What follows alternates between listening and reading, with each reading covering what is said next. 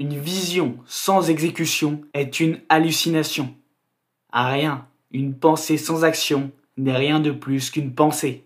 Un espoir ne vaut rien si personne ne cherche à le saisir. Tu existes en deux mondes, où consciemment tu as une influence sur chacun d'eux. Le premier est celui de ton esprit ou de ton imagination. Tu as les pleins pouvoirs, tu peux créer, détruire à ta guise.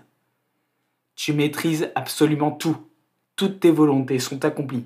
Tous tes rêves sont atteints. Sans aucun effort.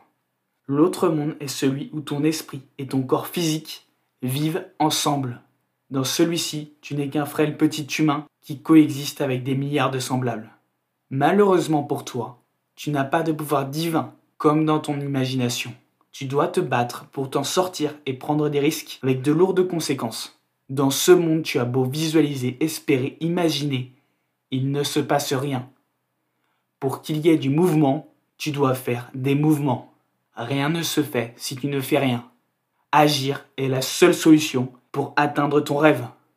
N'oublie pas, une vision sans exécution est une hallucination.